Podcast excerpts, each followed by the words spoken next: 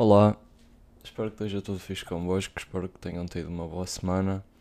Sejam bem-vindos ao quinto episódio do Dia Like Dogs. Todas as sextas-feiras às 18 estamos cá para, para fazer uma recomendação para o vosso fim de semana. Hoje eu venho falar do, do Popes, Dois Papas, um filme de 2019, original da Netflix. É um drama barra comédia realizado pelo grande Fernando Meirelles, que é um roteirista e realizador brasileiro que, para quem não sabe, na minha opinião, fez uma obra-prima, A Cidade de Deus, que é um dos melhores filmes estrangeiros alguma vez feitos e provavelmente dos meus filmes preferidos. Este filme é deste realizador e, embora A Cidade de Deus seja um grande filme e o principal do Fernando Meirelles, este filme em história e em sensação que transmite não tem nada a ver. Antes de ver o filme, peço desculpa. Antes de ver o filme, eu confesso não estava nada motivado para ver para ver dois papas porque na minha cabeça ia ser uma ganda seca. Na minha humilde ignorância, a transição de um papa para o outro não parecia uma coisa que me entusiasmasse muito para ver num filme.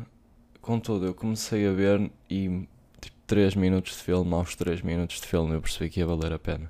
O filme aborda a transição do do Papa Bento XVI para o Papa Francisco, ou seja, do Papa antigo para o, alto, para o atual, que abdicou, o que eu não sabia, ou pelo menos não me lembrava porque isto aconteceu em 2013 e eu era puto, mas sim, o Papa antigo abdicou ao papado em 28 de fevereiro de 2013. Isto é, ele tipo, desistiu, ou a palavra é abdicou, né? mas ele quis parar de ser Papa, dando lugar a outro ou no caso ao Papa atual, o que nunca tinha acontecido, penso eu, ou só tinha acontecido uma vez, por isso é um acontecimento histórico. O Dois Papas, embora não pareça explorar um tema que seja do interesse do meu público-alvo e que também era não parecia explorar um, um tema que era do meu interesse, é precisamente por causa disso que eu estou a recomendar, porque o filme é mesmo fixe e lá está, é uma comédia, vê-se mesmo bem, faz-nos sentir bem, aborda a reforma dos ideais da Igreja Católica. Em geral é um filme leve e no, em, tipo, todos os aspectos do filme são bons. O filme é protagonizado pelo Anthony Hopkins e pelo Jonathan Price. O Anthony Hopkins é uma lenda viva, né?